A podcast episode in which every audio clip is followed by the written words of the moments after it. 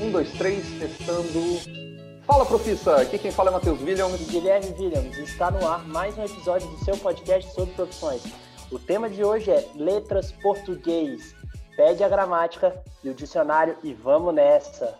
Nossa mesa de convidados hoje tem dois integrantes. E eu vou começar apresentando ele, que é licenciado em Letras, Inglês e Português, assim como em Direito pela Universidade Federal de Uberlândia. Possui pós-graduação em Língua e Literatura Espanhola, também pela UFO, além de ser pós-graduado em Direito do Consumidor. Atualmente é mestrando de Literatura na Universidade de Brasília, onde também realizou o curso de extensão em Literatura Africana em Língua Portuguesa. Atua como professor de língua portuguesa desde 2001. Falamos com Yuri Augustus. Fala um pouquinho mais você aí, Yuri, pra gente hoje. E aí, pessoal? Bom, é, além dessa ficha corrida que foi falada aí, eu também atuo na área de é, educação voluntária e essa área foi inclusive onde eu comecei, né? Foi o primeiro, a primeira aula minha foi em curso voluntário. Então acho que além da área profissional ligada a instituições particulares, também o trabalho voluntário ajudou bastante nessa, nessa minha trajetória. E ser professor, para mim, é algo bastante enriquecedor. Mas tem outras áreas aí que durante o a nosso, nosso bate-papo aqui eu vou comentar com vocês. Área de tradução, área de intérprete, que são outras áreas bastante interessantes. E para justificar o uso da crase, falaremos também com ela, que possui graduação em Letras Português pela Universidade de Brasília, especialização em Literatura Brasileira pela Universidade Católica de Brasília, mestrado em literatura pela UNB, realizou doutorado em literatura com período sanduíche pela UNB e Université de Poitiers na França. Atualmente realiza pós-doutorado na Universidade de Brasília e já atuou como professora de língua portuguesa na Secretaria de Estado de Educação do Distrito Federal e atualmente é professora no Instituto Federal de Educação, Ciência e Tecnologia de Brasília. Possui experiência na área de letras, com ênfase em teoria crítica literária, literatura e outras artes e fotografia. Falamos com ela, Juliana Mantovani. Fala pra gente um pouco mais de você, Ju. Bom, tudo isso que, que foi bem apresentado pelo Guilherme, o que eu posso complementar é que eu já atuei em todos os níveis, né, da, que são possíveis para minha formação de, de licenciatura em letras, ou seja, eu já dei aula do sexto ano do ensino fundamental até o terceiro ano do ensino médio. Hoje eu trabalho com ensino técnico na, no IFB e na graduação. Eu trabalho com a licenciatura em letras. Então, sim, hoje eu formo professores que serão um dia professores de língua portuguesa, né? Então, acho que o que eu posso trazer de, de mais relevante para esse momento é isso. Legal, legal, legal. Então, senta que lá vem história. E aí, quando a gente pensa assim, né, no português, letras português, é um curso para virar professor de português? É também, né? Não deixa de ser. É, não, não vou mentir. Também é um, um curso para virar professor de português. Agora, o que é ser professor de português, né? Como eu falei, tem aí a, todas essas esses níveis, né? Dando aula é, no ensino fundamental 2, no ensino médio. A gente também tem uma série de cursos preparatórios. Existe também o curso de português para estrangeiro, que é um, um, ramo que normalmente as pessoas não, não tratam muito, né? Então, de fato, a gente pode ser professor, a gente pode ser professor na universidade, é, a gente pode se especializar nos ramos da linguística, nos ramos da literatura, estudar as relações, por exemplo, como eu, eu estudei e é o que eu, uma das coisas que eu estudo hoje são as relações da literatura com outras formas de arte. Então, através do curso de letras, eu fui parar no estudo é, das relações da literatura com a fotografia. Então, assim, já, já dá um pouquinho mais de ânimo, né? Mas também há outros caminhos, né? Há os caminhos de revisão textual, de editoração, com, né, com o trabalho é, de, de, publicação de revistas, né? Tanto a revisão quanto o processo todo de editoração do, dos textos. É, o Yuri comentou sobre a tradução, é uma possibilidade, sobretudo quando tem né, a outra formação, que é como uhum. é o uhum. caso do Yuri. Eu, eu só tenho a formação em português, por enquanto. Eu estou terminando uma, segunda, uma outra graduação em francês, em licenciatura em francês, aí eu acho que já, já passa a ser também uma outra habilidade, né, de tradução, de intérprete. Mas aí o Yuri pode falar mais, que ele tem essa, essa formação que eu não tenho.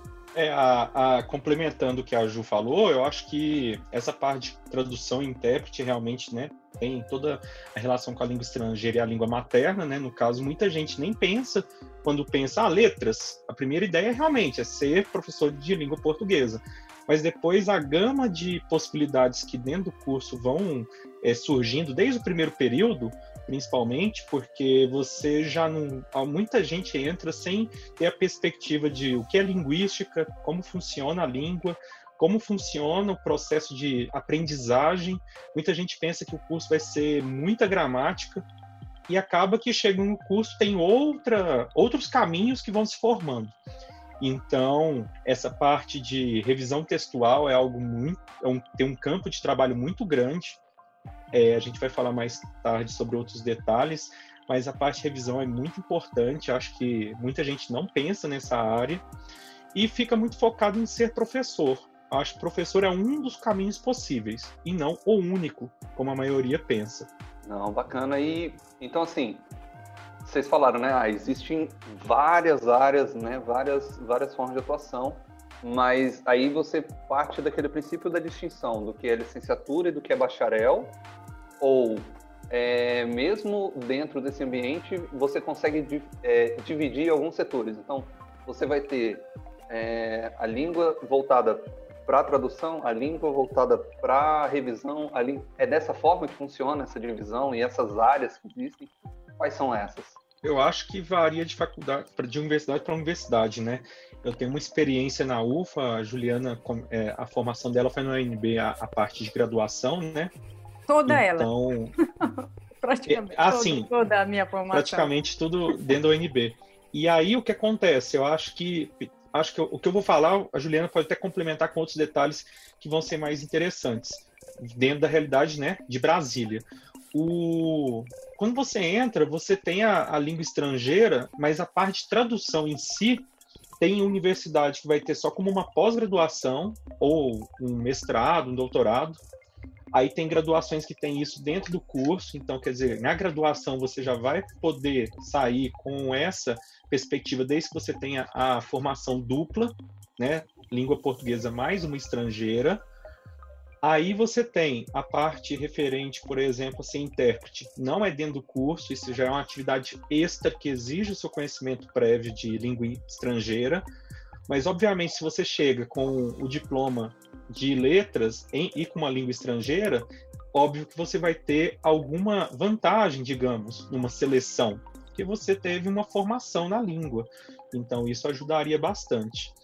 E dentro do curso você tem é, duas, três áreas basicamente, né? A, a língua estrangeira, a linguística e a parte de literaturas. Então você tem normalmente isso é mais básico, acho que todas as universidades seguem mais ou menos esse padrão. E aí, dentro de cada sub-área, óbvio que depende da questão. Se você escolhe bacharelado, você tem mais uma, um foco não em sala de aula, mas sim em pesquisa.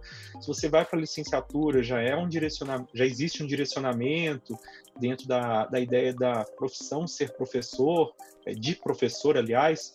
Então, eu acho que o curso, dentro do curso, você vai vendo esses caminhos. E, obviamente, é, você não tem essa separação tão, tão, tão específica, né? Igual foi a pergunta. É, dentro do curso, algumas coisas estarão claras. Então, por exemplo, você formou em licenciatura, você está apto a entrar numa sala de aula de acordo com a lei. Exige-se um, um profissional licenciado. Se você fizer só bacharelado, você já não pode entrar numa sala de aula. Acho que isso, todos os cursos de graduação que a gente fala, tem essa divisão básica, né? É, o que eu, o que eu posso complementar, Yuri, e você está certíssimo em tudo que você colocou, né? não sei se eu vou ter muita coisa a, a dizer, mas é, a UNB ela tem um, um, sistema bem específico, eu acho nesse sentido ela é um pouquinho diferente das outras universidades, pelo menos eu observo, porque ela, bom, já tem ela nunca teve a, a dinâmica de dupla habilitação. Dupla que eu quero dizer é, ela nunca teve o curso que é português e inglês. E eu sei que muitas universidades ou tiveram e passaram a não ter, ou tem, mas a UNB não tem. Isso realmente não existe lá. São quatro anos de formação para uma língua. Então, a UNB nisso está bastante diversificada, ela tem letras português, inglês, francês, espanhol, japonês. Eu falei o inglês? Falei, né? Então eu acho que eu devo ter falado todas. É, e você tem sim a possibilidade de fazer os dois cursos. Aí quando você solicita a dupla habilitação, você a gente aproveita, né, boa parte do que a gente já fez, porque tem muitas matérias em comum e solicita o outro, a outra habilitação na outra língua. Então você vai aumentar aí alguma coisa em torno de dois anos. Vamos dizer, em seis anos você sai com as duas formações, né? a em português e a outra. E a UNB também tem os cursos de tradução, e os cursos de tradução são tradução inglês português, né, português inglês e é, português francês. São cursos específicos também de graduação. E tem o curso de português para estrangeiro. É, quer dizer, na verdade, o nome do curso é Português do Brasil como Segunda Língua, que é um curso de português para ensinar estrangeiros, surdos e indígenas. Porque a gente também tem que pensar nessas questões, né? Para o indígena, o português não é a língua materna, é uma língua estrangeira. Né? E o surdo também, a língua materna dele, bom, o, o, o, o que se prega hoje é que a língua materna dele seja Libras. Então, a segunda língua dele é o português. Então, é, a, essa a habilitação do, da, da, da, graduação de PBSL, que a gente fala, Português do Brasil como segunda língua, é, vai atuar nesses campos, que tem se expandido muito atualmente. E hoje já tem o curso de letras Libras na UNB também. É uma formação específica para ser professor né, na, no, no, campo de Libras, mas também para pesquisar no campo de Libras, etc. Então, nisso a UNB é bem setorizada, mas nas distinções do bacharelado e a, e a licenciatura também, é, isso é claro. Normalmente, eu costumo dizer, pelo menos para mim, que o, o licenciado ele faz as coisas que o bacharel pode fazer. E o bacharel não faz o que o licenciado tem o direito, que é dar aula. Uhum. Então, por via das dúvidas, eu acho que a escolha pela licenciatura é melhor, a não ser que a pessoa realmente tenha aversão à sala de aula, porque a gente tem é, matérias específicas de estágio, a gente tem muitas disciplinas que são da pedagogia, né? Metodologia, didática uhum. e etc, etc, legislação. Então, só realmente quem não quiser. E aí, claro, tem alguns tem algumas é, é, disciplinas voltadas para o ensino específico de língua portuguesa, que é diferente do ensino da matemática, do ensino de uma língua estrangeira, né? Ensinar uma língua materna, ensinar uma língua estrangeira, são coisas um pouco distintas. Legal. Então, a pessoa que se interessar por essa área das letras, é, seria interessante ela dar uma olhada no programa da universidade da cidade dela ou o que ela busca fazer no futuro para achar a melhor universidade que é, se adequa aos seus objetivos lá no futuro, né?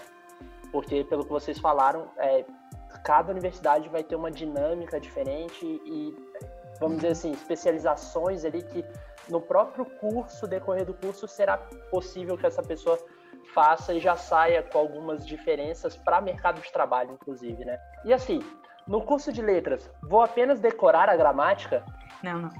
Essa resposta é unânime, né, Yuri? Não, de jeito é, nenhum. De forma alguma. Até porque, assim, a, eu acho que quem vai com essa expectativa fica muito decepcionado durante o curso, que às vezes você não abre uma gramática. E eu conheci vários, viu, Yuri? Conheci vários que olhava para um lado, olhava para o outro, falava, gente, eu não estou entendendo o que, que eu estou uhum. fazendo aqui, não. Ninguém abriu a gramática que eu queria. Mas assim, o que, que acontece com a pobre da gramática, né? É que a gente fica o ensino fundamental e médio inteiro e até quem vai para pré-vestibular, né? Fica ali com as regras e mais regras e muita gente decora, poucos entendem e assim vai. E quando chega no curso de letras, você se depara com origem da língua, então você vai estudar latim, você vai estudar formação, de onde veio a questão de termos que a gente utiliza na sala de aula, né, como a questão de morfologia, sintaxe, e não tem muito a ver com o que a gente estudou no ensino médio. e ensino fundamental. Né? A gente aprofunda em outros aspectos linguísticos, vai estudar sociolinguística para entender por como que a linguagem atua no dia a dia e quais as suas implicações né? Por que determinado termo é o mais utilizado dentro de uma perspectiva social histórica? Enfim, a gente estuda muito como, de onde veio, como se formou. Mas aí vem um detalhe que eu acho que a Juliana deve concordar comigo, vou ficar nessa expectativa, que a, o indivíduo vai para o curso de letras, ó, ele não sai professor de gramática. Não temos essa formação, assim, no sentido, você pode ser, você vai estudar por sua conta, mas você, a, a gramática em si, as regras você entende, estuda as origens, mas não aquelas regrinhas que a gente normalmente ensina. Isso vai muito do, da nossa percepção de língua, do que a gente estudou dessas origens e percepções né, teóricas, e, obviamente, de uma aptidão para dar aula de gramática. Porque o curso ele vai para todas as outras áreas de formação de professor. Língua estrangeira, você sai um bom professor. Literatura, você sai um bom professor. Interpretação de texto, redação. Mas gramática é, é a pessoa que, tipo, alguém. A, a, luz de Deus veio e falou: opa, é você. Porque não é o curso que faz isso, não. É, é eu concordo, é, Yuri. Agora, eu, eu penso que a, a questão fundamental é que a gente, a gente se debruça durante o curso de, de letras sobre o sistema, né? Sobre o sistema linguístico, sobre como é uhum. é que de onde é que as coisas vêm, né? Muita coisa passa a ter sentido, finalmente, uhum. né? Para aqueles que já chegam na, na graduação com as regras minimamente conhecidas, vai seguir bem, vai é, compreender logo a origem daquelas coisas, né? É, eu, particularmente, sou, é, embora eu tenha me especializado no lado da literatura, é, eu, eu sou capaz tá, de, de ensinar uma regra gramatical, eu acho que bem, mas é, eu gosto muito de, de, etimologia, de filologia, né, do, de todo o uhum. processo de formação da língua. Eu acho que quando a gente estuda literatura, quando a gente trabalha com literatura, essa é a nossa ferramenta, né? Então eu realmente sou apaixonada pela compreensão é, histórica mesmo, né, da formação da, de certas certas palavras na minha língua que explicam algumas regras. Então assim, para mim, particularmente, é, o estudo do sistema linguístico é até mais valioso do que o, do que o ensino, né, o, o estudar a gramática. Uhum. Em tese, depois de estudar esse sistema, você passa a compreender, inclusive, como isso se processa em mais de uma língua. Né? Quando a gente estuda uma, duas, três línguas, a gente começa a perceber como que esses procedimentos são semelhantes. Né? Isso é, é, é realmente muito fascinante. E a questão, por exemplo, é, da, da, produção dos sons, né, no ramo da fonética, da fonologia. Bom, sou, nesse, nesse ponto eu também sou bastante apaixonada, mas eu acho que compreender por que, que em determinados locais, né, a, a questão que a gente fala de sotaque, né, por que, que determinados locais, qual é a influência, como, como se deu o processo de, de, de, de formação daquela da, da fala daquela região e não de outra. Então tudo isso é, é, é muito vasto. Eu acho que é um, um, campo de conhecimento enorme que vale a pena ser, ser estudado. E aí a gramática acaba sendo só um brinde mesmo para a gente. E qualquer coisa a gente consulta. Eu, eu particularmente acho isso. Eu acho que uhum. regras inclusive pensando que algumas são abstrações, né, são é, modelos utópicos que estão ali e não necessariamente no cotidiano a gente vai reproduzi-las, eu acho que vale a pena. Eu fiquei com dúvida, eu abro ela, tenho ali na dona, olho, não é, a regência dessa aqui é assim. Qualquer um de nós pode ter dúvida nisso. Tanto, tanto a gramática quanto o dicionário são consultivos, eles não, né, eles ah. existem para auxiliar. Então, a gente comentando né, a respeito do processo né, da gramática, do dicionário e tudo mais, é, uma pergunta que, que pode ser feita é: se já é a língua que eu já falo, eu só vou revisar o que eu aprendi na escola, então vai ser moleza. Ou isso é, assim, a maior falácia que pode se, se ouvir? Ah, eu acho que tá, tem relação exatamente com o que a gente estava falando, né? É, na verdade, é, saber falar uma língua ou, ou, ser falante de uma língua é diferente de conhecê-la profundamente, né?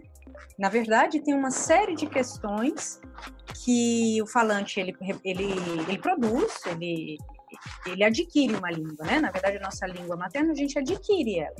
Então, é, eu, eu emprego corretamente é, os verbos, mas eu não sei de onde eles vêm, eu não sei porquê, eu não sei como, muitas vezes eu não sei explicar é, por que, que eu uso essa preposição e não uso aquela. Então, isso é um pouco é, adquirido do contato que a gente tem, né? E a gente não reflete sobre isso. Então, ser falante nativo da, da língua não é suficiente para ser capaz, por exemplo, de ensiná-la. Eu costumo, inclusive, brincar, porque às vezes a gente vai muito atrás de professor de língua estrangeira porque ele é nativo. Mas ele ser nativo simplesmente não significa que ele vai saber ensinar bem aquela língua, né? E a, na, na, na, graduação de letras, o que, eu, o que eu sinto é isso, é que a gente vai refletir sobre a nossa língua materna e, como a gente falou, tratar do sistema dessa língua, né? De como ela se formou, como que ela é, está em processo de transformação contínua, que ela de fato muda é, diariamente, cotidianamente, e não não tem a ver nesse, com aquelas regras estanques que foram passadas na escola, né?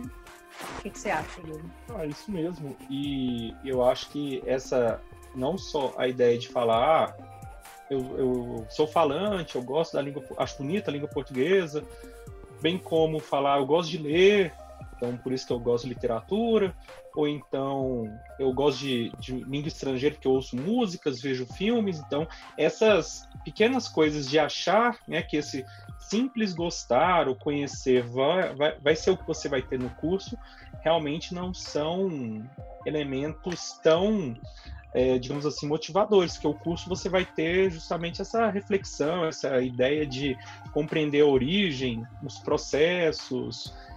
E pode ter gente que só pelo gostar vai ficar meio que decepcionado e achando muito maçante, porque tem muita teoria, tem muita coisa para estudar.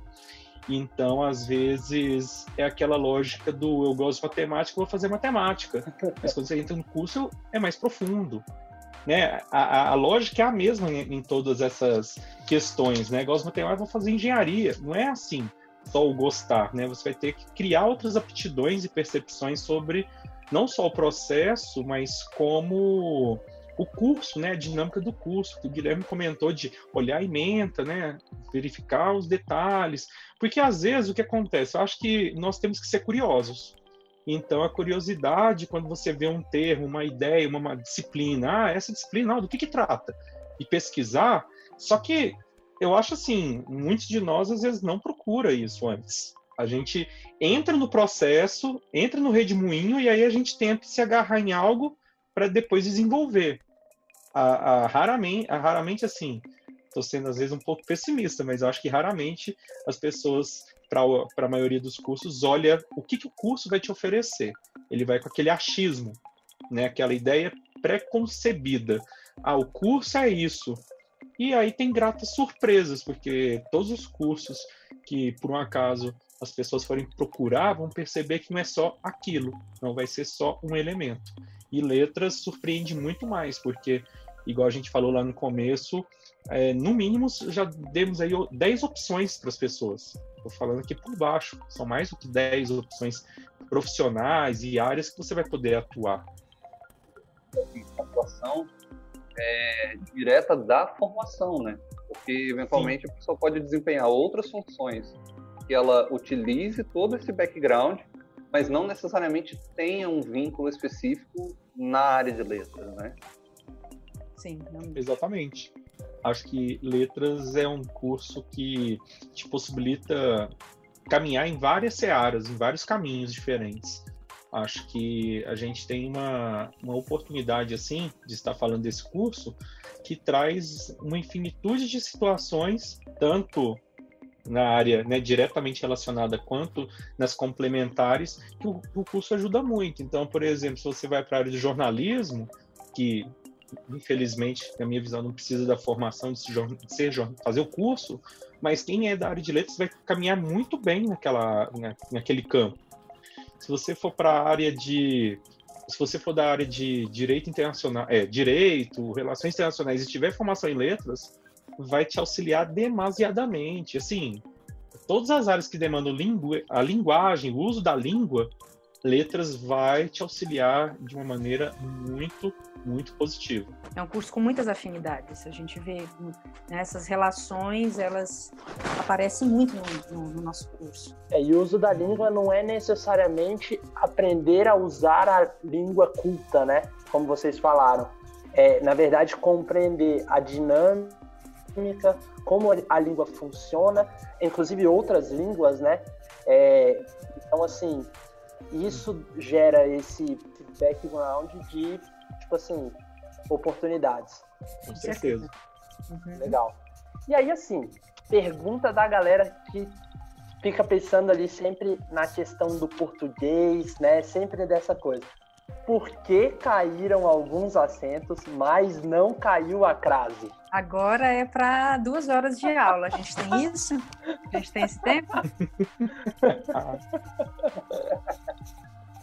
E aí, Yuri, como é que a gente responde a isso? Meio a meio, um fala sobre a, por que, que caíram os assentos e o outro fala por que, que a crase não, não caiu. O que, que você acha? É, pode ser. Assim, a questão da, da reforma, das reformas ortográficas, né? A gente está muito próximo da última que ocorreu, que demorou quase uma década para entrar em vigência, né? Porque foram prorrogando o prazo. Se tivesse, se não tivesse entrado em vigência antes da pandemia, seria depois da pandemia, tipo 2021, 2022, que a, a, a, o que a gente demorou para essa né? última.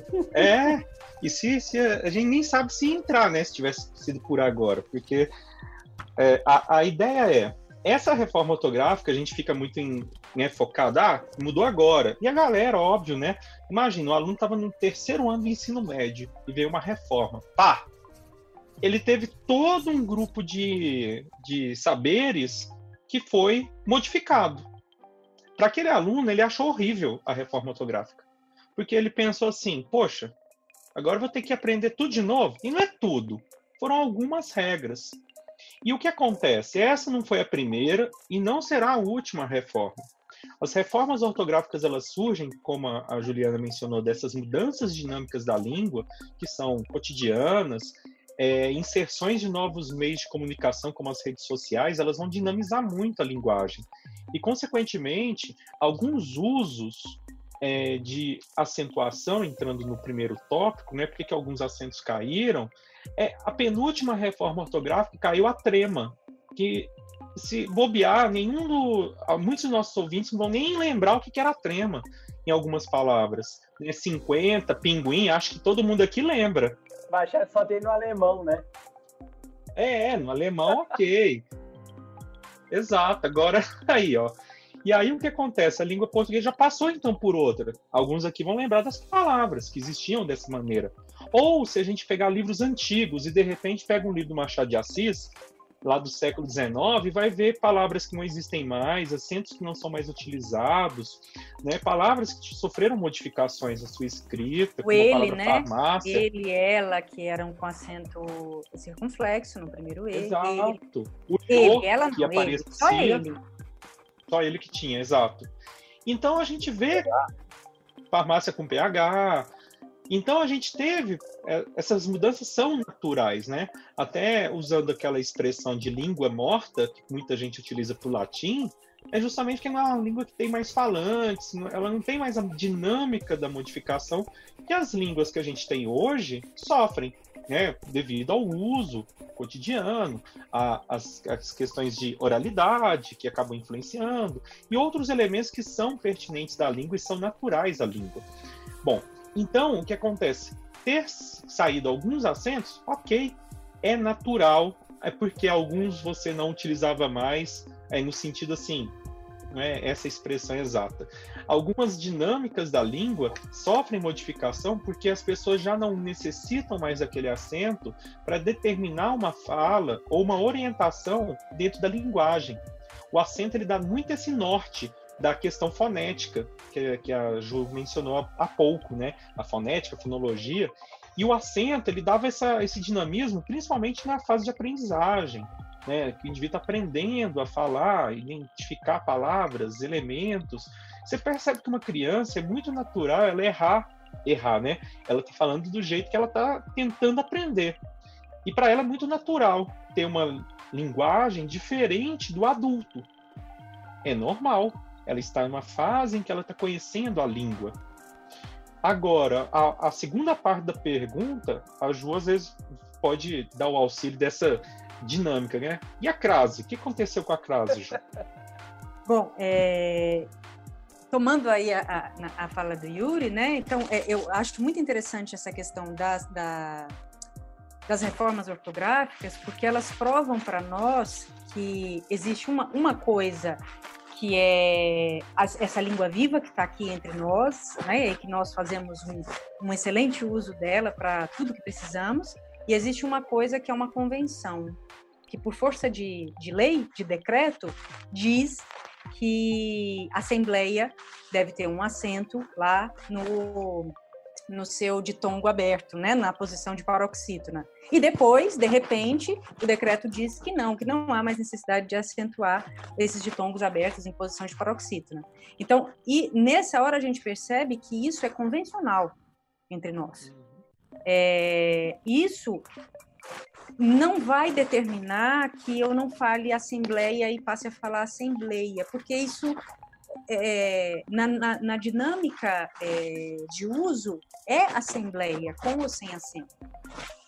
Olha, particularmente em português, para mim, é, a boa parte dos acentos eles são convencionais, eles não são fonéticos, minha impressão, tá? Digo porque em, outros, em outras línguas, no caso do francês, né, que é a outra língua que eu estudo, lá os acentos são, fonéticos, são de fato fonéticos. Por isso que às vezes a mesma palavra tem dois, três acentos, não tem problema, porque ali ele está marcado para dizer que você pronuncia essa letra desse jeito. Em português, não, não é isso. Se vocês observarem, é, é, às vezes pela, é, é muito mais uma questão convencional de que os monossílabos tônicos né, são acentuados, os átomos não, mas finalmente não é uma questão é, que, que, modifique a nossa leitura na hora que está escrito, né, que está escrito. Então, no máximo no caso das proparoxítonas, todas acentuadas, e aí de fato elas mudariam um pouquinho a pronúncia se não tivessem acento. Mas como eu disse, há muitos casos para mim que são realmente convencionais.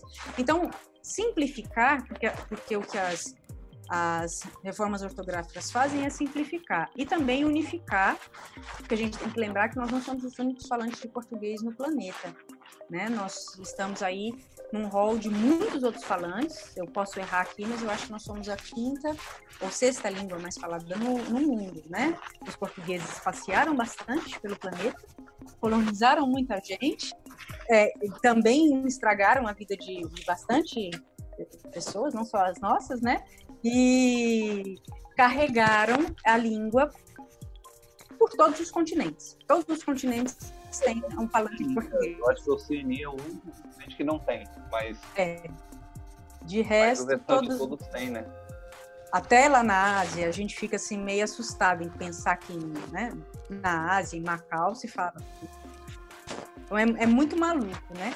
Então, para questões editoriais, justamente, de publicação de um livro aqui, aí o livro daqui pode ser o mesmo publicado lá e etc., a unificação ortográfica ajuda, né? Porque é, politicamente nós falamos a mesma língua. Do ponto de vista linguístico, social, eu não, não entendo que falamos a mesma língua, mas politicamente sim, mas isso daria outras confusões. Ah, e só um adendo, né? Essa reforma foi a primeira que até Portugal entra, né? Então, dando mais. É... E Portugal sofreu mais alterações do que nós, inclusive. Né? Exatamente. Então isso foi é bastante interessante perceber essa unificação e relevância que você mencionou. Não. Sobrevive a, falar. A pessoa entende a regra e sabe como falar e lê o que está lendo e pronto. É porque eu penso que a questão da pronúncia das palavras ela está mais atrelada ao uso né? ou seja, a oralidade, do que propriamente a, a, a grafia. Como eu disse, exceto em, em, línguas em que os acentos são fonéticos, assim, são de fato ali para marcar como que se lê, né? Não, a origem do inglês e questão anglo-saxônica, assim como o alemão, então, assim, o alemão a gente ainda percebe a trema, mas com uma outra, que é a questão fonética, que foi mencionado. Agora, o inglês é realmente não tem acentuação, mas é uma questão de origem linguística, né? Aí você pega o francês e o português, que são de origem latina, o, o espanhol, são línguas que apresentam a, a essas marcações, seja fonética ou não, né? É, a, vai variar realmente palavra a palavra e, e, e, uso, mas as línguas de origem latina têm uma tendência a ter essas marcações e as anglo-saxônicas normalmente não apresentam a mesma, a mesma origem. Agora, quando você vai para as línguas nórdicas, né, o é, sueco, dinamarquês, norueguês, aí você percebe uma, uma... É, e aí é uma escrita diferente, aí já é uma outra origem. Então essa questão é bastante interessante dessas origens linguísticas, né, e que entra no aspecto de semelhança e reprodução, que aí línguas que são irmãs, elas têm essa, essa semelhança no uso ou não da acentuação. É, nessas nórdicas tem, tem acento de consoante, é. E tem uma coisa também no alfabeto aí, né, Yuri? Eu creio Sim. que justamente. A questão do alfabeto as, muitas vezes uma, é, de outro alfabeto, né? Acho que no russo a questão do alfabeto cirílico para o nosso alfabeto. Então tudo isso acaba afetando a criação de outros símbolos para dar conta dos sons, né? Uhum. Bom, com relação à crase, ela não entra nisso, a pobre coitada. Ela, ela não vejam quando eu uso a crase, né? Que é um, na verdade é um, um sinal gráfico que pode ser chamado de acento grave, né? é, não é, na verdade, ela não é propriamente uma acentuação, ela é uma marcação é, gramatical da existência de duas vogais juntas. Retomando um pouquinho aquela coisa que eu falo, né, da, da, da etimologia, da filologia, quando a gente pega textos antigos, em português arcaico, as cartas escritas aqui na, no, no século XVI, é, havia a escrita de dois As, tá? Então, para dizer coisas como eu fui à padaria, vinha escrito, tá? AA. A, a padaria. Porque nós temos um elemento que é, é uma necessidade verbal, que é a regência daquele verbo ir, que determina que eu vou, então eu preciso ir a algum lugar, ou para, né? Para algum lugar. Então, essa, essa preposição, essa letra A, aquela vogal A ali, ela, ela funciona com. tem essa função gramatical muito clara, ela é uma preposição. Né? É, e a palavra que vem na frente, a padaria, né, no meu exemplo, é esse, esse A é um artigo relacionado que determina essa padaria, como feminino definido singular. Então, essa relação da existência de um A de um lado e de um outro A de outro faz com que eu tenha os dois As juntos. E vinha escrito A, mas acho que né, ficou uma coisa assim tão estranha aquela escrita, assim como a gente tem ao, né? Vou ao banco, eu vou à, à padaria. Aí desse A junto, convencionou-se que para não usar mais a gente marca o sinal grave em cima dela. Então, ela não é uma, uma acentuação. Inclusive, não há necessidade de pronúncias como a mas eu, é, a gente escuta, né? Talvez por ênfase. Mas é, a gente tem essa tendência para mostrar que eu estou falando para você que tem dois As aqui. Porque, de fato, crase, o fenômeno da crase é um fenômeno de junção de dois sons iguais, no caso de duas vogais iguais. É isso. É simples, tá vendo? Saíram para facilitar. A, a crase, ela entrou para facilitar.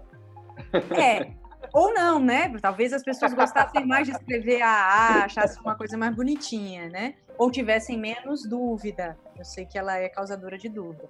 Mas ela não é tão complexa quando a gente entende o mecanismo da língua. É... Né? Quando a gente percebe. Eu acho que o problema, né? pelo menos assim, a minha percepção era que, assim, nas aulas eu lembro de falar assim, quando você juntar a preposição e o artigo tem que ter crase. Mas quando que eu tenho que juntar essa preposição e esse artigo? Quando é que eu tenho que botar esse artigo?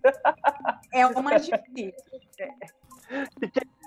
É, o que, que é regência, né? Quem está então, pedindo que essa preposição? é.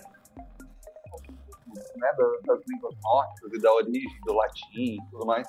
Mas é meio que sabido que um, um, um grande gênio né, de relação da linguagem foi o Tolkien, né, que é o escritor do Senhor dos Anéis e, enfim, cara, além de criar, escrever livros, ele criou línguas, ele criou mundos e, enfim, mitologias e tudo mais. Então, no curso de letras, eu aprendo sobre essa construção de linguagem e eu eu fazendo esse curso eu posso chegar no final e criar uma língua nova? Eu acho que você pode, mas não é o foco do curso, né? Assim, o que, que eu posso dizer? A gente estuda línguas naturais, não, não línguas artificiais, né?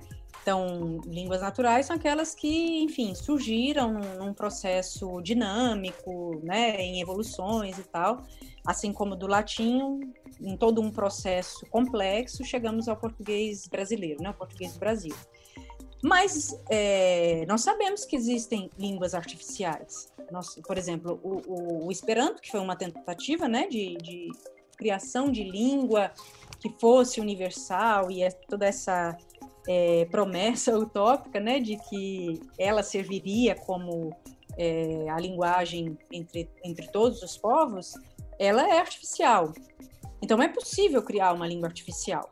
Ninguém vai ensinar a gente no curso assim, olha, passo número um, para criar uma língua você deve. Mas é, a gente acaba aprendendo meio que indiretamente quais são os níveis é, que constituem uma língua. Então a gente sabe que, poxa, se eu vou criar uma língua, eu preciso pensar no seu nível fonético, eu preciso saber qual é o alfabeto que eu vou usar, é, qual é a correlação, ah, esse som aqui vai ser simbolizado por isso, por aquilo. E aí, sim, se você tiver muita, uma capacidade genial e talvez pouca coisa para fazer, você se debruça nisso e vai construindo um sistema fonético. Tô, tô, mentindo, Yuri? Não tem que ter muito tempo para fazer. Quem sabe confinado numa quarentena, pode ser que você. Surgiram se línguas aí, né? É. E aí você vai pensar, ah, tenho que pensar também que tem um nível aqui morfológico, nível sintático, como que essas, essas palavras vão se arranjar. E aí você cria. Você pode se basear, como o Esperanto, numa junção de regras. Ah, deixa eu unificar aqui a regra da galera toda para uma só.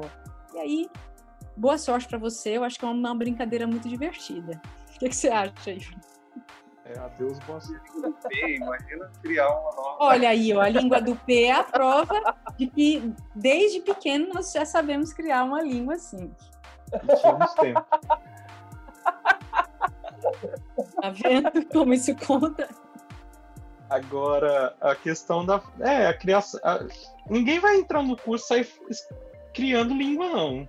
A, a, a ideia é realmente essa aí que a, que a Juliana mencionou. Eu acho que é, depende de uma capacidade criativa em conjunto com a capacidade de conhecimento técnico, conhecimento aprofundado da origem das línguas. É, o Tolkien é um caso fora do, do padrão, tá? Ele não é a regra, ele é a exceção. O, tem até, a, se você ler a biografia do Tolkien, ou mesmo até se quiser ver o filme chamado Tolkien, que mostra um pouco das origens dele, você vê que é um indivíduo que sempre estudou muito no sentido de é, sentido linguístico, né, aprendeu muito, buscou muito. Ele era um indivíduo que gostava muito das línguas nórdicas. Depois ele começou a, ele tinha um conhecimento muito aprofundado da questão das mitologias e tudo mais. Ele faz essa mistura. Só que assim é um indivíduo separado, como todo grande gênio. Ele é uma pessoa fora do padrão. Ele não é um, uma pessoa igual qualquer um de nós aqui. Que somos pessoas que não que não sejamos criativos, mas tem uma junção de elementos para a gente chegar no ponto que ele chegou de criar uma língua élfica, de criar elementos ali de um mundo. Ele criou mapas, criou, ele associou lendas é, indo-europeias com, com as do norte da Europa. Ele misturou muitos elementos. Um outro um filme que é interessante, que é A Chegada, mostra a questão do linguista tendo que aprender línguas só que de extraterrestres, né? É muito interessante, porque eles vão criar as lógicas entre símbolos, vai mostrar um pouco do processo de estudo linguístico, né? Do estudo de uma língua. É bem interessante que eles vão ter que criar mecanismos que é algo fora da nossa língua, ou das línguas existentes na Terra, né? Então foi uma pegada, uma sacada bem legal. É, é, como você tratou disso no nível da, da ficção, só para a gente pensar que isso é aplicado na, na vida real, né? Eu fiquei pensando a gente sobre a construção de línguas, talvez não seja o nosso foco, mas sobre a uhum. descrição de línguas, sim.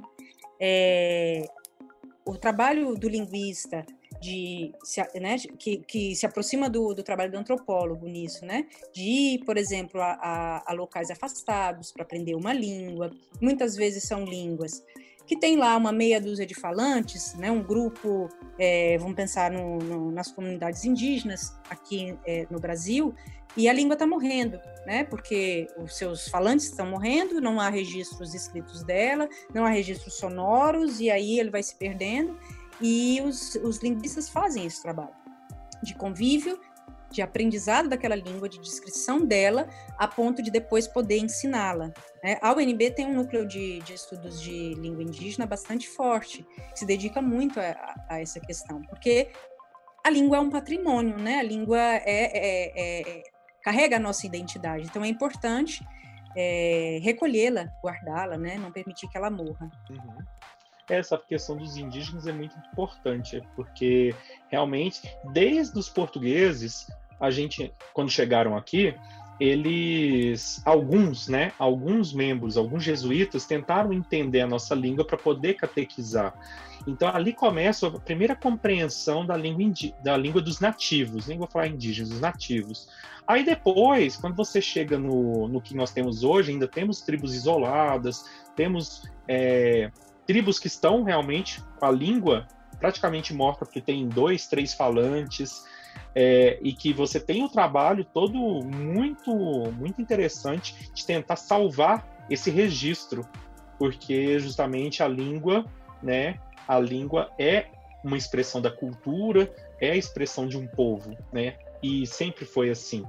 E o detalhe que eu ia falar, que eu recordei aqui, é do filme Avatar, né, do James Cameron, que é ele criou uma língua para aquele povo, só que ele atrapalhou o trabalho dos linguistas. Linguistas, aqui tem uma denúncia. Eita. O James Cameron sonhou com 20 palavras e falou assim: essas 20 tem que ter.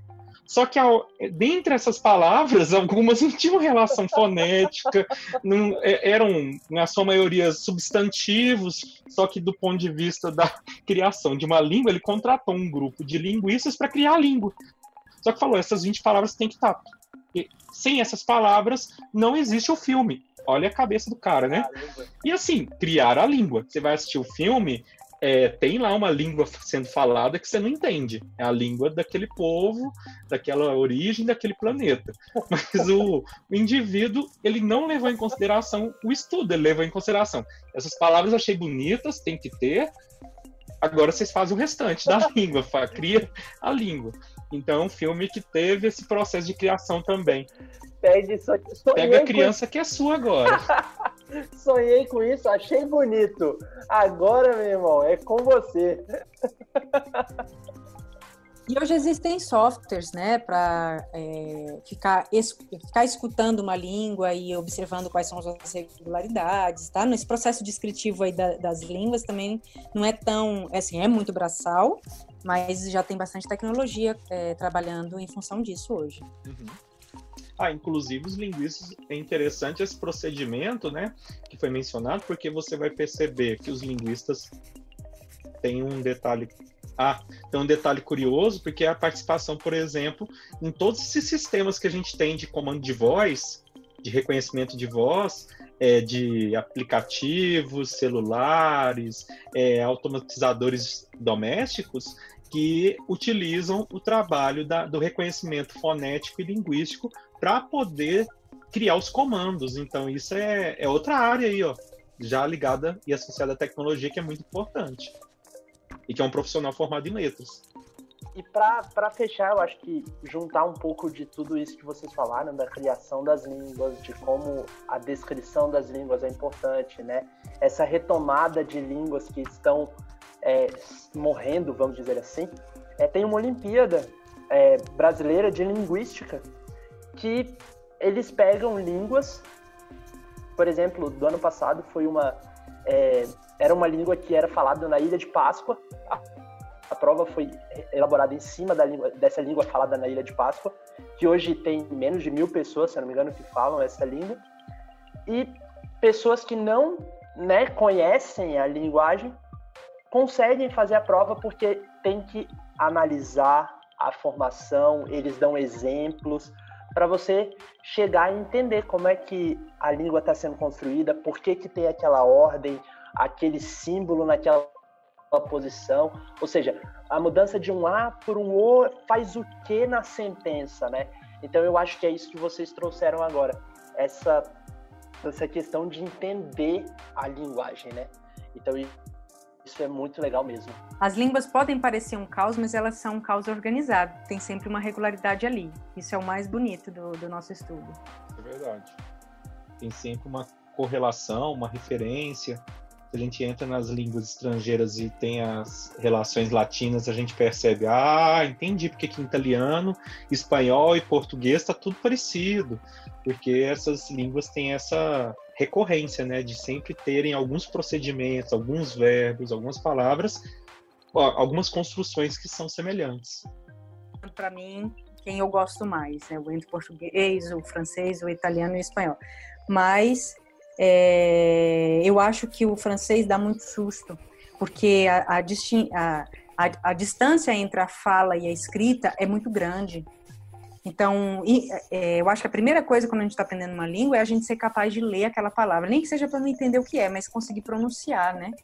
E, e, e dar um pouco isso é, nela. Pior só não são as línguas é, lá para o lado do lógicas lá para lá, né? Eu, eu fui apresentar um trabalho uma vez na Suécia era espantoso, porque você olha para a placa e não faz a menor ideia, não aquilo não significa nada, então vida que segue. Então, eu acho que o francês causa um pouco. Olha, se não tinha um desenho, se fosse, não tinha, não tinha. É que as coisas eram escritas na, na língua, né? E em inglês, porque senão não tem, não tem papo. É porque, é tipo, tu, tu olhar uma placa de pare no lugar desse, você só vai saber que é, é por causa do formato, porque o que está escrito ali dentro. Quero fazer concurso público. Existe concurso específico para letras? Existe caso muita gente nem pensa quando pensa ah, letras. A primeira ideia realmente é ser professor de língua portuguesa, mas depois a gama de possibilidades que dentro do curso vão é, surgindo desde o primeiro período, principalmente porque você já não, muita gente entra sem ter a perspectiva de o que é linguística, como funciona a língua, como funciona o processo de aprendizagem.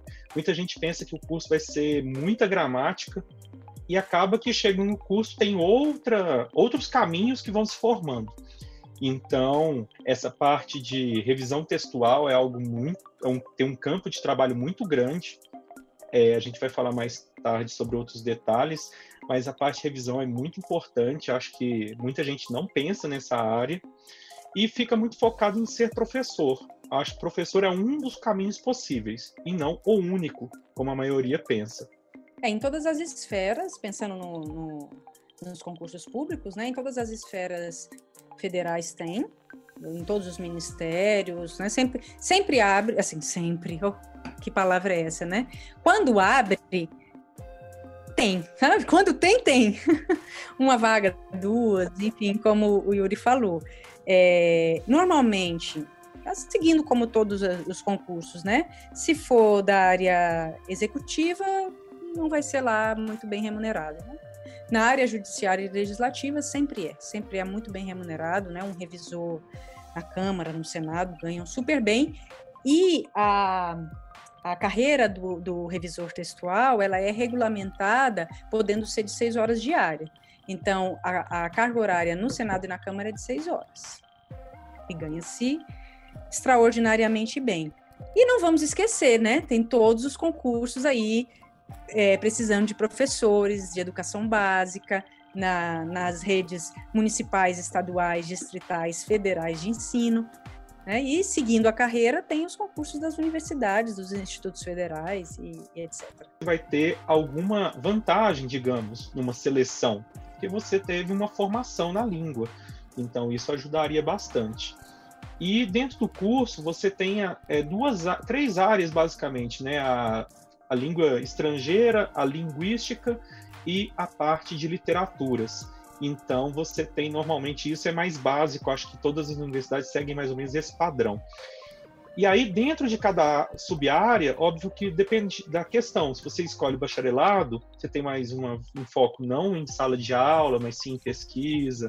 Se você vai para licenciatura, já é um já existe um direcionamento dentro da, da ideia da profissão ser professor, de professor, aliás.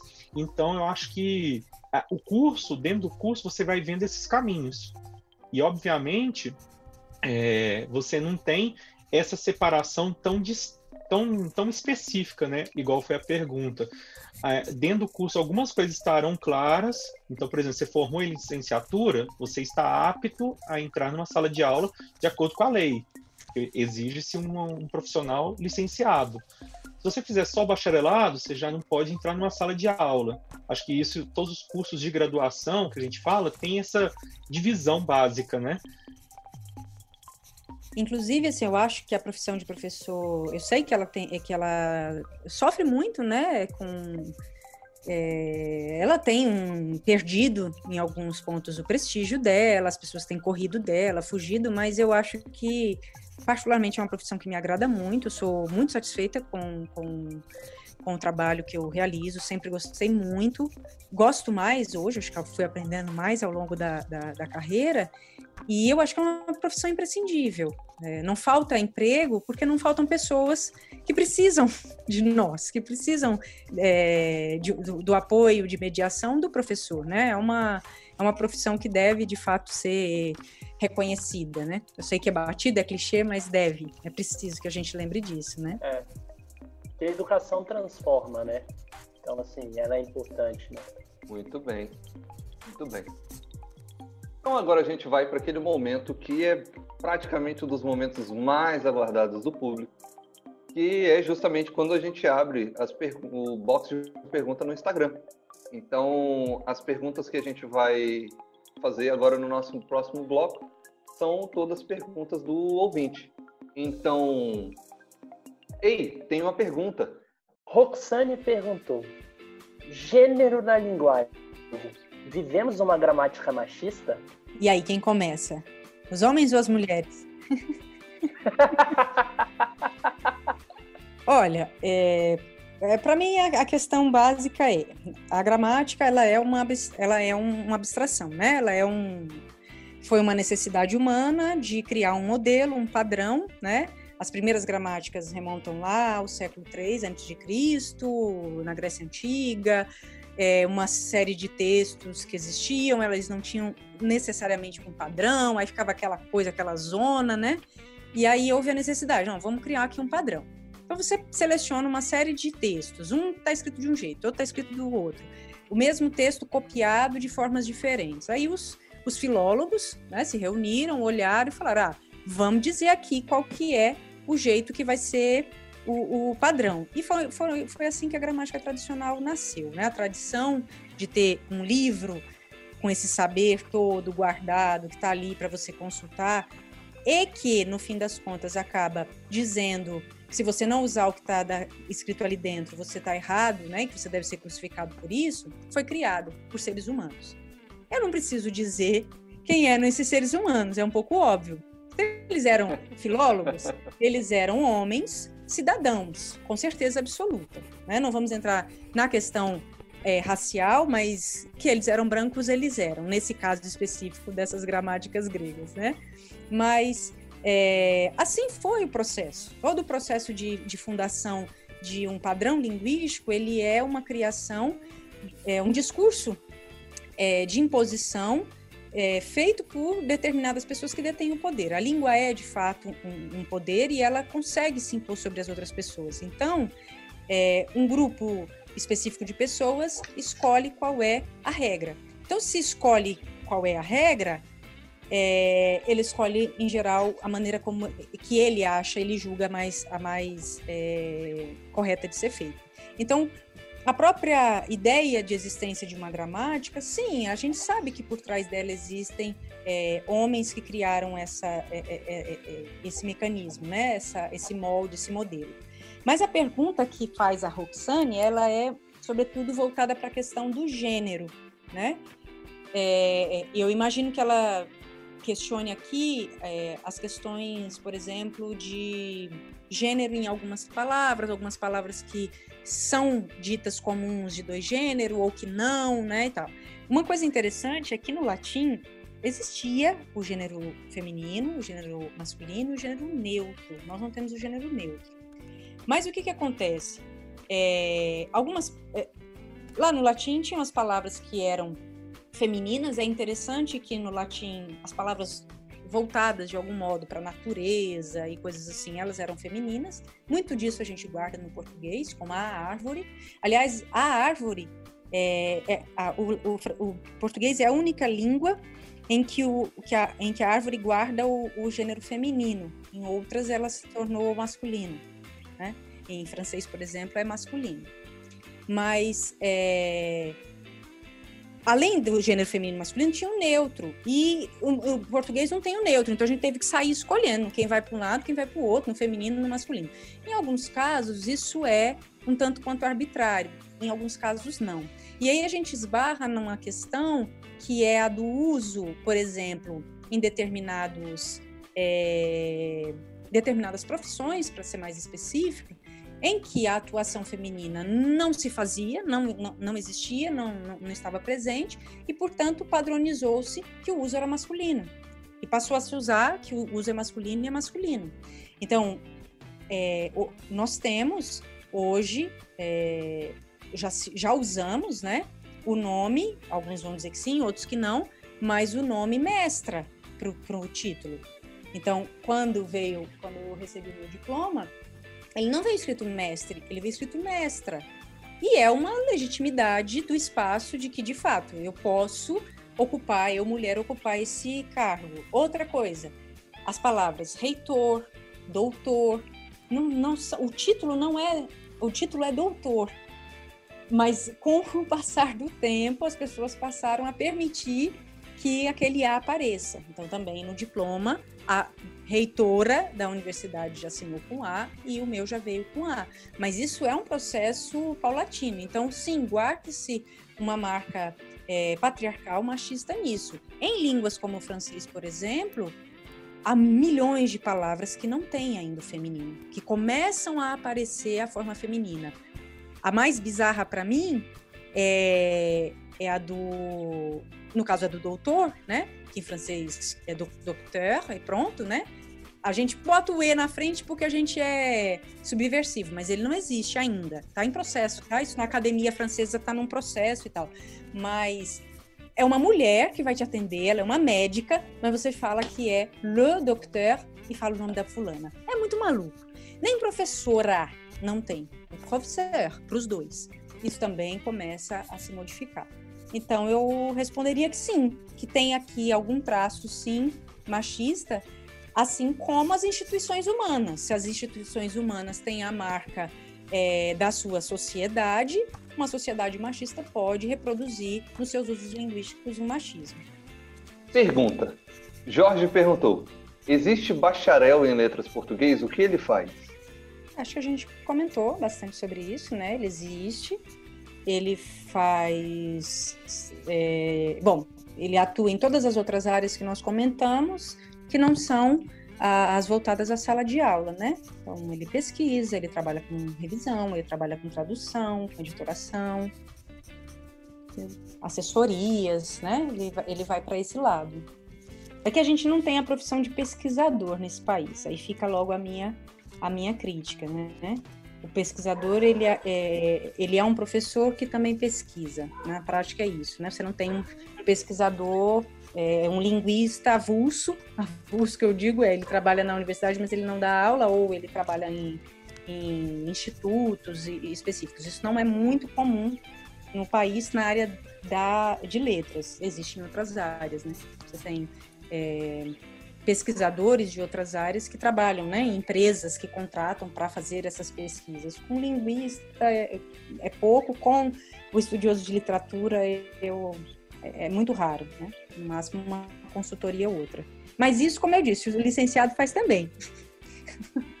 Mas o bacharel vai ficar nessa área, ele não vai dar aula, essa é a única é, diferença. É, normalmente dele. o pessoal é, tende a fazer as duas, né? Assim, ah, quem pensa em fazer bacharelado pensa depois em complementar o, o seu curso, né, sua formação e fazer a licenciatura, é, ou vice-versa, fazendo licenciatura e se tem o tempo hábil para fazer o bacharelado, justamente para ter uma complementação, justamente ter algumas disciplinas que um faz e o outro não faria, né? Mas é, o restante a, a Ju já comentou, essa questão de não termos a área de pesquisa valorizada no nosso país e, consequentemente, as pessoas tendem a fazer a, a licenciatura só para abrir mais uma possibilidade ou algumas possibilidades de área de mercado. Ah, legal, legal. Pergunta.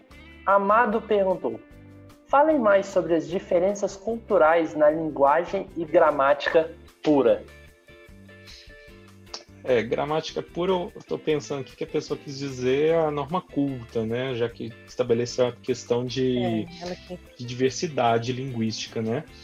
Acho que é interessante a gente perceber, a gente falou em, em alguns momentos sobre isso, é, a questão das variantes linguísticas, por exemplo, um país como o nosso, as pessoas tendem a pensar que um país grande, a tendência é ter realmente várias regiões com aspectos linguísticos diferentes, mas esse não é um fator determinante.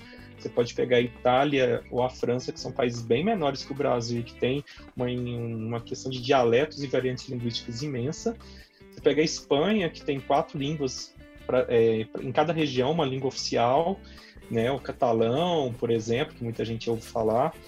É, enfim, a questão da, língua, da a língua em si sempre aparece, é, apresenta essas nuances, né, essas diferenciações.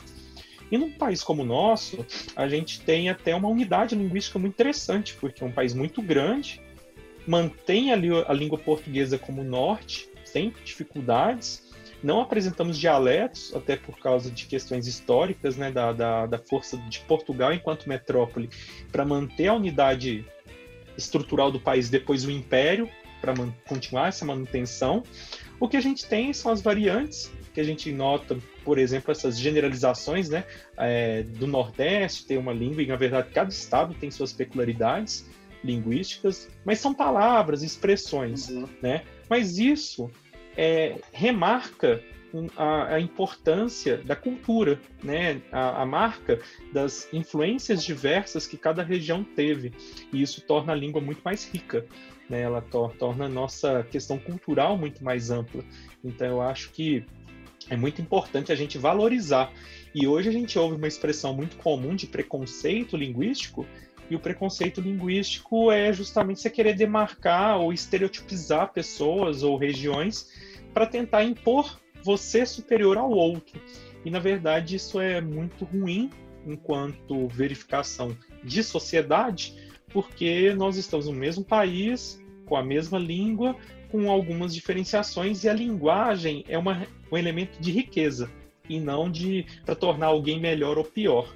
Eu acho que a questão é valorizar mais e não criar essas diferenciações que comumente a gente vê em alguns períodos específicos, como eleições ou questões de diferenciação socioeconômica, enfim, tem diversas situações que a gente observa a tentativa de menosprezar ou inferiorizar alguém pela maneira como ela fala, até mesmo no uso da norma culta.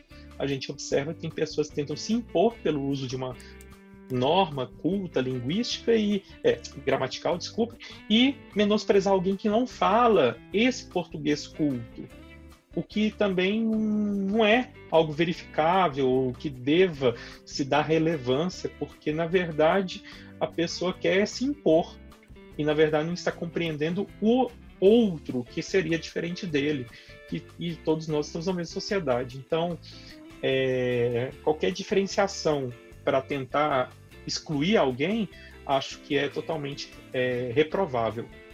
A diferença ela não pode ser negativa, né? Ela aí para somar, né? Exatamente. É, e eu acredito assim, né? É, como existem todas essas variedades, uma em geral é escolhida como a de maior prestígio e é um contínuo, né? Essa aqui é menos, essa aqui é menos, essa aqui é menos. Aí tem uma variedade que é aquela que está é, tá atrás de tudo que todo mundo despreza. Quando a gente vai observar quem são os falantes de cada uma dessas variedades, a gente percebe que não são fatores linguísticos é, intrínsecos, né, que levam a dizer que essa variedade é melhor uhum. ou mais bonita do que aquela, mas são fatores é, sociais, políticos, ideológicos, etc. Então, na prática, quando a gente fala em preconceito linguístico, a gente está dizendo que eu pego a minha, a minha variedade em relação à do outro e digo que a minha é superior à dela, mas isso não é um fato comprovável linguisticamente.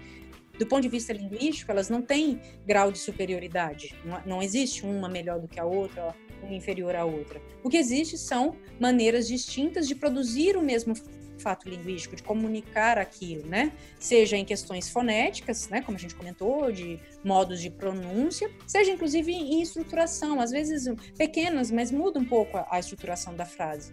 Mas e tudo isso é, responde a regras interiores da língua, tanto quanto a outra.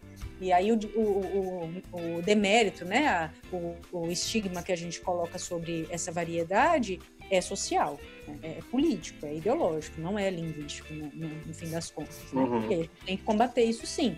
Não é naquela lógica meio midiática que aparece hoje de dizer, olha, tá vendo, Yuri e a Juliana disseram que nessa língua qualquer coisa que falar tá certo, que é um vale tudo. Não, não é nesse sentido até porque a língua tem seus próprios mecanismos e há coisas que se eu disser, é, não importa de que modo, mas que se eu disser meninos é, ou chegaram, a gente sabe que não tem condições na minha língua.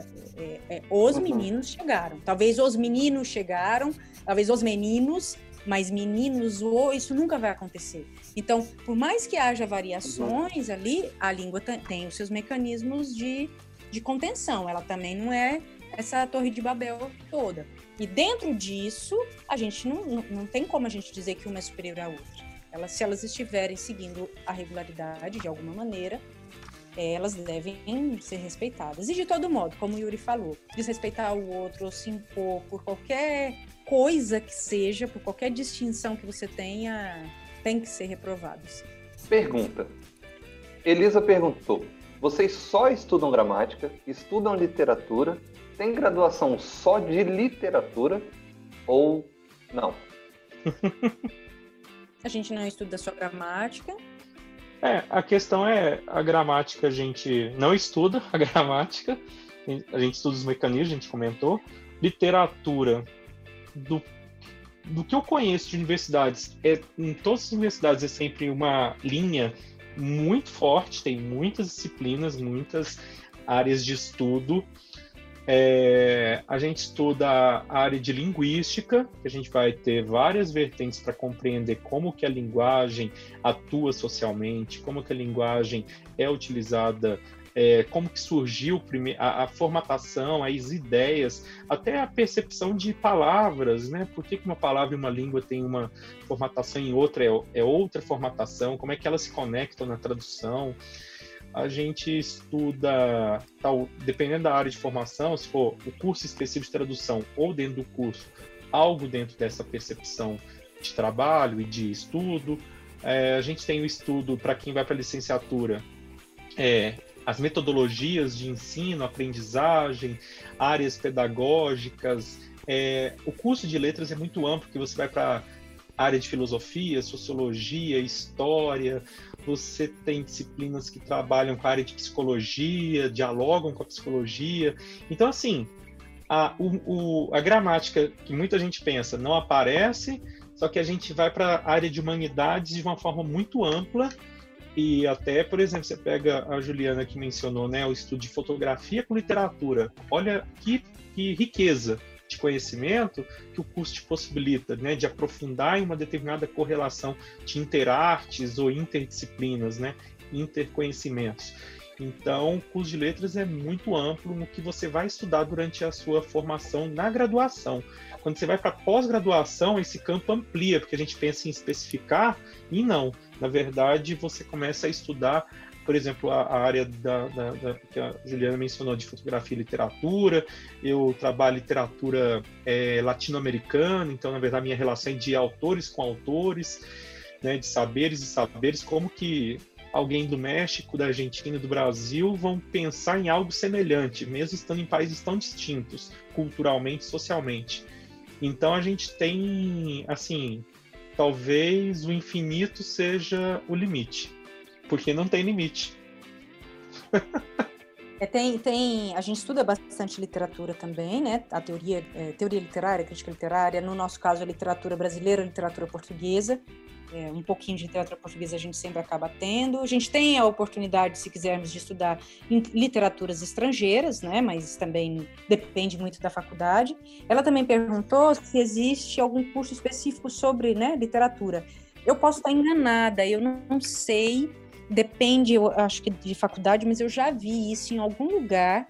É, graduação em estudos literários. Tá? Eu não sei se foi na USP, mas assim, na UNB não existe eu vi uma pós-graduação em estudos literários, mas muito específico, sabe? Pós-graduação eu sei que existe. É, pós-graduação tem bastante. Eu tenho uma sensação assim, de já ter visto alguma vez em algum lugar, sabe aquela coisa? Mas eu posso estar equivocada, né?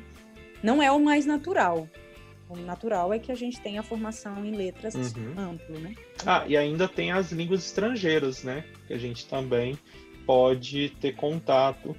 E como você está no curso de letras, mesmo que você faça graduação em português, a ideia é que você está ali no curso, então você tem a possibilidade de pegar uma disciplina extra na área de língua estrangeira, inglês, ainda mais a UNB, que tem tantas línguas possíveis, e você complementa a sua carga horária de disciplinas, né, de créditos extras que você tem que ter. Então, você vai aprender uma nova língua e ainda ter a concretização ali dos créditos que você precisa.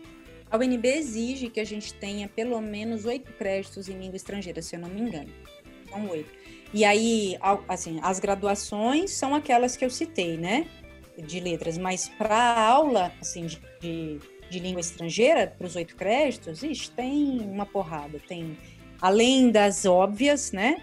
Tem o italiano, tem grego, o alemão, tem muita coisa para oito créditos tem mandarim. É uma coisa incrível. Essa é a melhor parte. Que a gente estuda as línguas estrangeiras tudo de graça. Não é, Yuri? Eu vi que tem na Universidade Federal do Rio de Janeiro um curso de Letras Português e Literaturas. Eu sabia que eu não tinha é, ficado doida. Mas eu não sei se foi nela que eu tinha visto, não, Guilherme. Eu acho que foi em outro lugar, mas eles copiaram a ideia. Pergunta. Bárbara Luiza perguntou: você prefere perder a amizade corrigindo alguém ou deixa passar? Vixe, essa aí é boa, hein?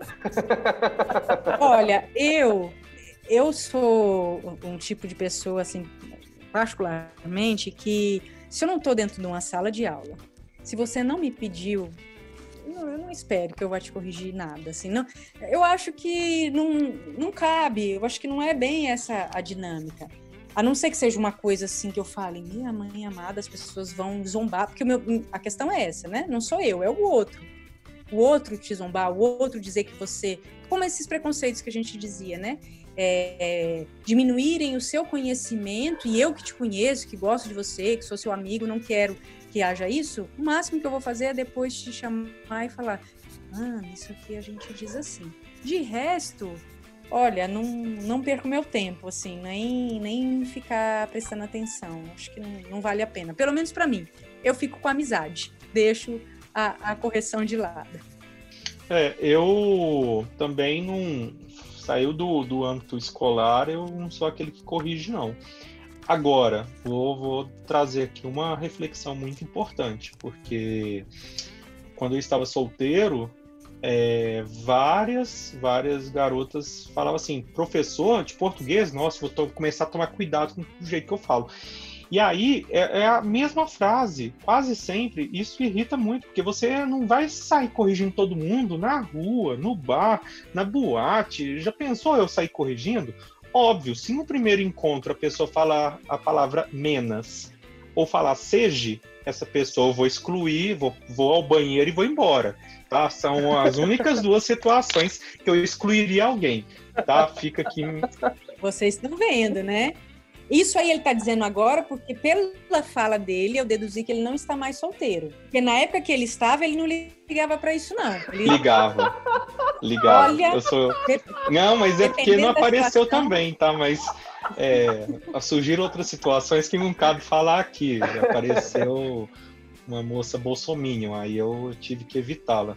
Mas tirando esse caso, que eu descobri só depois, é, eu fiquei com medo. Aí o que acontece? Mas linguisticamente falando. Tô preferindo é, o Mena. Pode estar com a gramática embaixo do braço, né? É, não, assim, as pessoas acham que a gente anda com a gramática embaixo do, do banco do carro, que a gente sai com um caderninho assim anotando, opa, falou isso?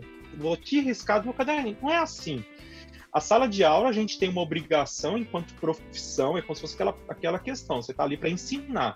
Então, é sair corrigindo a torta direito, mas ensinar as regras, ensinar os modelos.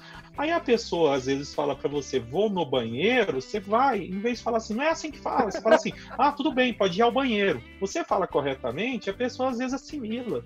Mas a, a, a, língua do dia a dia, ela não tem essa obrigatoriedade de estar com a norma culta. Como a gente falou, a norma culta foi uma convenção. Alguém falou, essa é a regra. Então eu vou fazer vestibular, eu preciso saber a norma culta. Eu vou na mesa do bar com meus amigos, a norma culta existe, mas quem falar, falou, quem não falou, tudo bem. Segue bebendo, segue a vida. Então, às vezes, as pessoas são muito apegadas, acham. É, cria os estereótipos. Ah, você é de português, você corrige corrijo, mas na sala, uma prova, não o dia a dia das pessoas.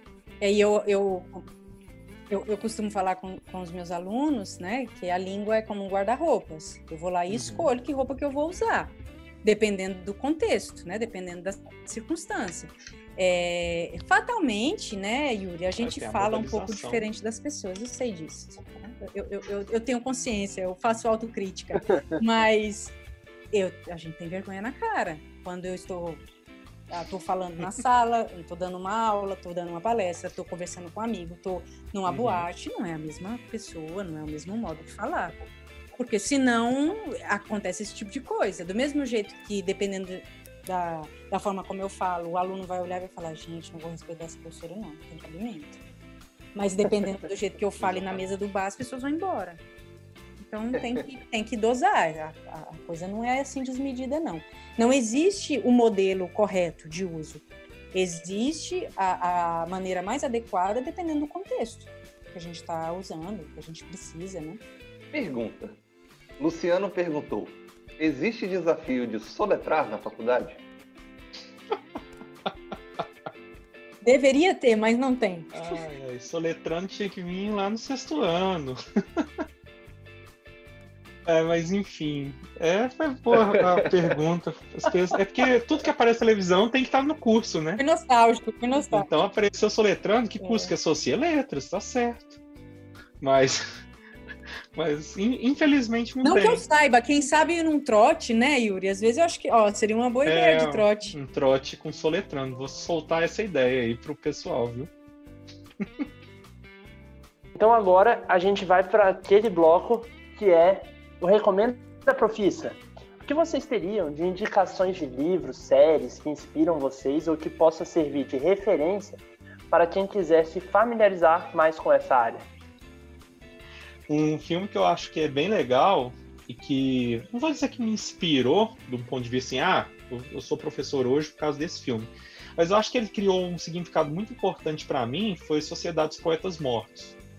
Então, é um filme que a ação do professor ela é ela vai além do conhecimento. E eu acho que é algo que a gente aprende muito com a profissão independentemente da área que você atua como professor que é esse ir além. Ir além só do conteúdo e passar a criar significados e criar relações de para tornar aquilo algo mais significativo. Então, é uma primeira sugestão ou indicação seria esse filme que eu acho que ele vai fazer diferença para quem assistir, com certeza. Não só pela qualidade, mas pelo conteúdo. E esse filme, assim, na, na, na minha percepção, ele também mexe muito com a questão da arte, né? É, a literatura e as formas de arte, né? O impacto que elas têm na forma de representação do, do indivíduo, na forma de se compreender, de é, se relacionar com o mundo. Eu também sou, sou bastante é, fã desse, desse filme aí. Realmente foi uma boa pedida a sua. Tem que pensar aqui. Outro filme que eu poderia recomendar, filme ou série. O livro. Gramática Celso Cunha. Não, tô brincando. É, mas se for, se você tiver precisando de uma gramática, vá é, para do Celso ela... Cunha. Eu acho que é uma, é, eu acho que é bom recomendar. Agora, vou uma série que eu, que eu também acho que é interessante, que trabalha muito com a figura do professor, mas não é o de letras, mas é o professor, né? É uma das atuações nossas. É aquela série Merlin. Então, Merli, desculpa. É, que tem ali um professor, no caso é de filosofia, só que mostra a atuação de um professor, que interage com a turma, tem que agir de uma determinada maneira, que eu acho que sintetiza o que é ser professor. É uma outra é uma série Netflix que tem a ver com essa atuação. Tem um filme também, assim, relativamente antigo, acho que a gente deve ter assistido por volta na graduação, que é aquele Escritores da Liberdade, né? Que é um, um é um, um, filme bem interessante, é, fala também da atuação do professor, do professor de português, e trabalha com uma questão, assim, que eu acho que é um dos pontos é, talvez um dos mais complexos e difíceis da profissão do, de, de, professor de português, mas também mais prazerosas ou mais, é, enfim, que dão mais satisfação, que é, é que é a do aproximar-se do estudante através da escrita, porque o processo de escrita é um processo muito complexo, é, que demanda muito do aprendizado, mas principalmente que a gente tem que se expor muito para ser capaz de escrever né, de escrever para o outro. A gente se expõe quando fala, mas quando a gente escreve, então parece que o meu, né, o nosso íntimo pode ser colocado ali. E esse livro é bem, esse filme é bem interessante porque ele vai problematizar, né, uma, uma situação de uma escola periférica e todos os problemas e conflitos sociais, econômicos é, por quais aquela turma passa, e, e, enfim. E através da escrita, né, a, a professora vai ser vai se apropriando da história de vida daqueles indivíduos, né? Então escrever é um pouco marcar, registrar a nossa existência no mundo e, e ter voz, né? Para aquelas pessoas que realmente não, não, não têm o direito de voz. Então acho que é um, um, é um filme interessante também desse, desse ponto de vista. É, essa parte da escrita, né? Da valorização da escrita tem um filme chamado Encontrando Forrester, que trabalha com essa questão também de um jovem promissor dentro da ideia de escrita, só que ele tem uma realidade social debilitada, né, economicamente, só que o professor passa a acreditar naquele aluno e, é, e ele é um escritor de um livro que foi de muito sucesso no passado, mas ele não seguiu na profissão. E ele é um professor da área de literatura que reconhece no outro o, a qualidade, né, a questão de incentivar então tem tanto a ver com a área nossa de letras e também com a ideia do incentivo, né? O que um professor pode fazer também para mudar às vezes a realidade de um, de um aluno, que às vezes está desacreditado. A transformação, né?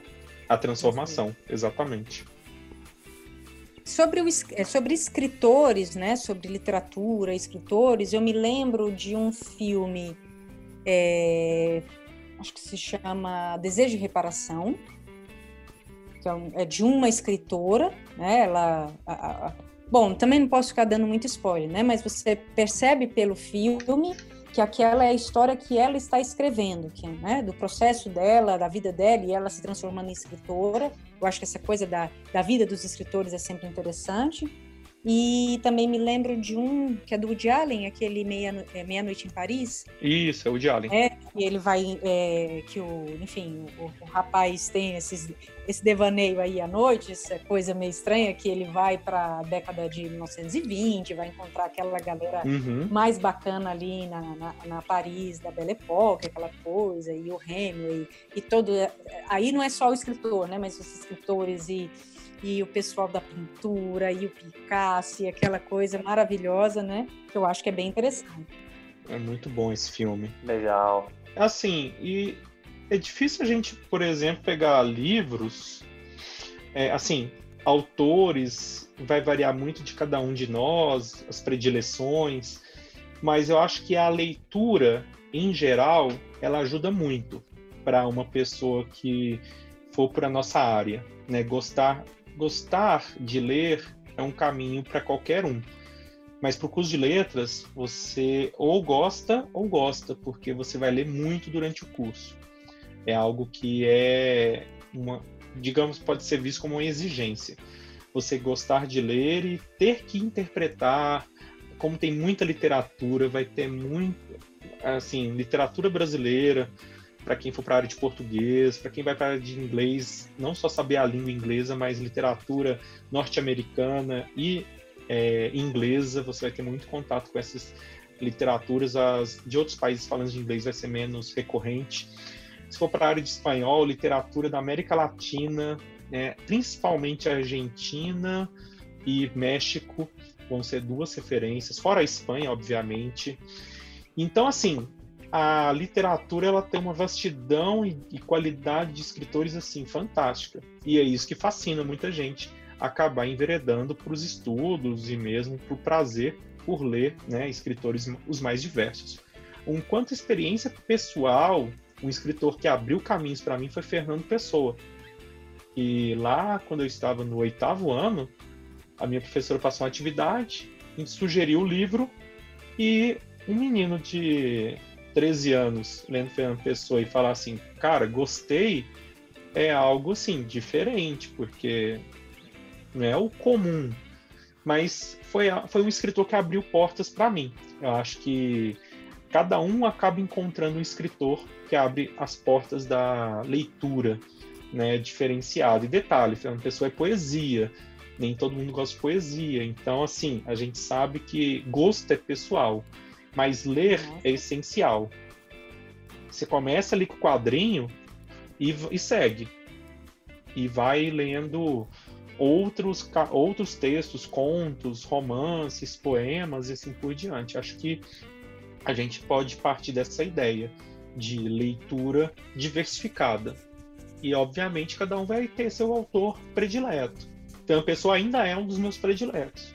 Né? Ele não deixou o posto. Estou de comum acordo, assino embaixo e eu estimulo constantemente né, o, o, os meus alunos, né, que serão professores de português, a pensar que o mundo da literatura é tão vasto que tem lugar para todo mundo, a gente não tem nenhuma obrigação, inclusive por sermos professores de português, muitas vezes as pessoas acham que a gente já leu tudo, que a gente já sabe tudo e que a gente gosta de tudo do planeta.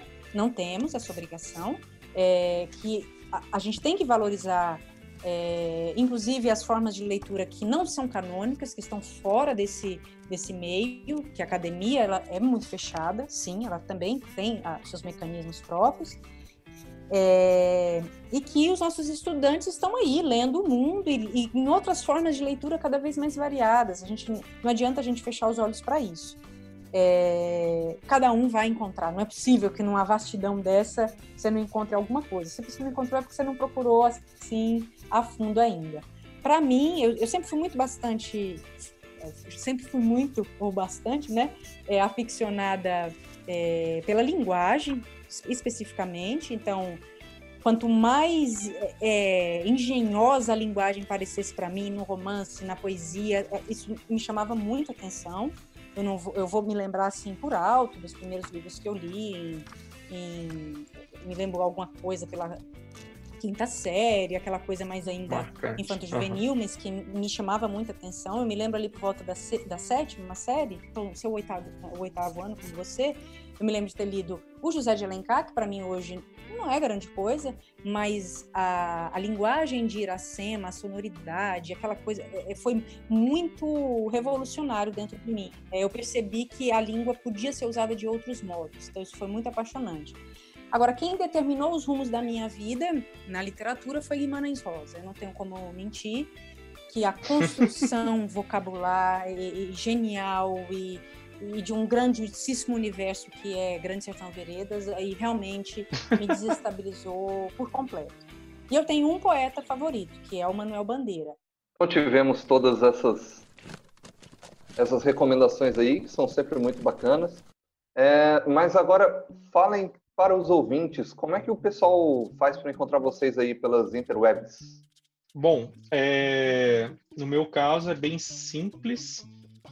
Você digita Yuri Augustus, Y-U-R-I, tudo com U, A-U-G-U-S-T-U-S. Você me encontra no Instagram, principalmente, que é onde eu coloco ali nos últimos tempos algumas postagens no IGTV com comentários sobre filmes e a partir da da semana de setembro, da primeira semana de setembro, terei temas de atualidades para a galera que for querer saber algo mais detalhado sobre determinados assuntos, ou ainda para a redação Enem e outros assuntos afins, né, de vestibulares. Então, meu contato é bem tranquilo ali pelo, pelo Instagram. Agora, acho que fica melhor só esse contato mesmo. Os demais dependem da intimidade. Eu tô brincando assim. Só... É, eu, eu sou menos tecnológica, sim, mas é, eu eu só te, eu tenho eu tenho um Instagram, não vou dizer que eu não tenho, não estarei mentindo, mas ele é um Instagram assim muito restrito. Eu criei ele há pouco tempo, alguns meses, por motivos profissionais. É, que não são de divulgação de nada. É porque eu estou estudando com, com, com, uma aluna, né? ela faz iniciação científica, a gente está estudando é, os instapoemas. Isso existe, tá? Só para avisar vocês, é um outro ramo aí de estudo. A gente está estudando sobre uma, uma instapoeta, né? uma, uma poetisa contemporânea que tem feito seus é, poemas já direto na plataforma e tal. E aí eu fui lá e criei. Ele é bem genérico, neutro, ninguém sabe da existência dele, não vou ficar falando dele, mas é obviamente que a Juliana Mantovani.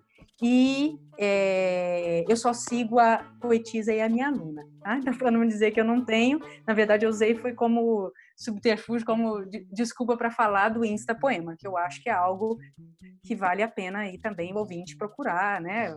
Há uma nova forma de expressão artística e poética. Diz qual é, é o da, da, poeta, então, para o pessoal poder olhar. É, é, o nome dela é Riane Leão, mas a, a, o arroba lá dela é arroba onde jaz meu coração. Jazz é jazz, tá? Onde jazz meu coração. É ela que a gente está estudando. É Riane Leão, o nome dela. Ela já tem livros publicados e tal, né? Ela começou pela plataforma do Instagram e hoje ela já está em livros.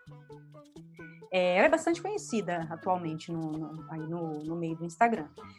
É, eu tenho Facebook, que é só Juliana Mantovani, né? O Mantovani é M-A-N-T-O-V-A-N-I. É, recentemente, o, o, que eu fiz na semana passada, na sexta-feira, eu fiz um, uma palestra, eu acho que vale a pena deixar então o convite.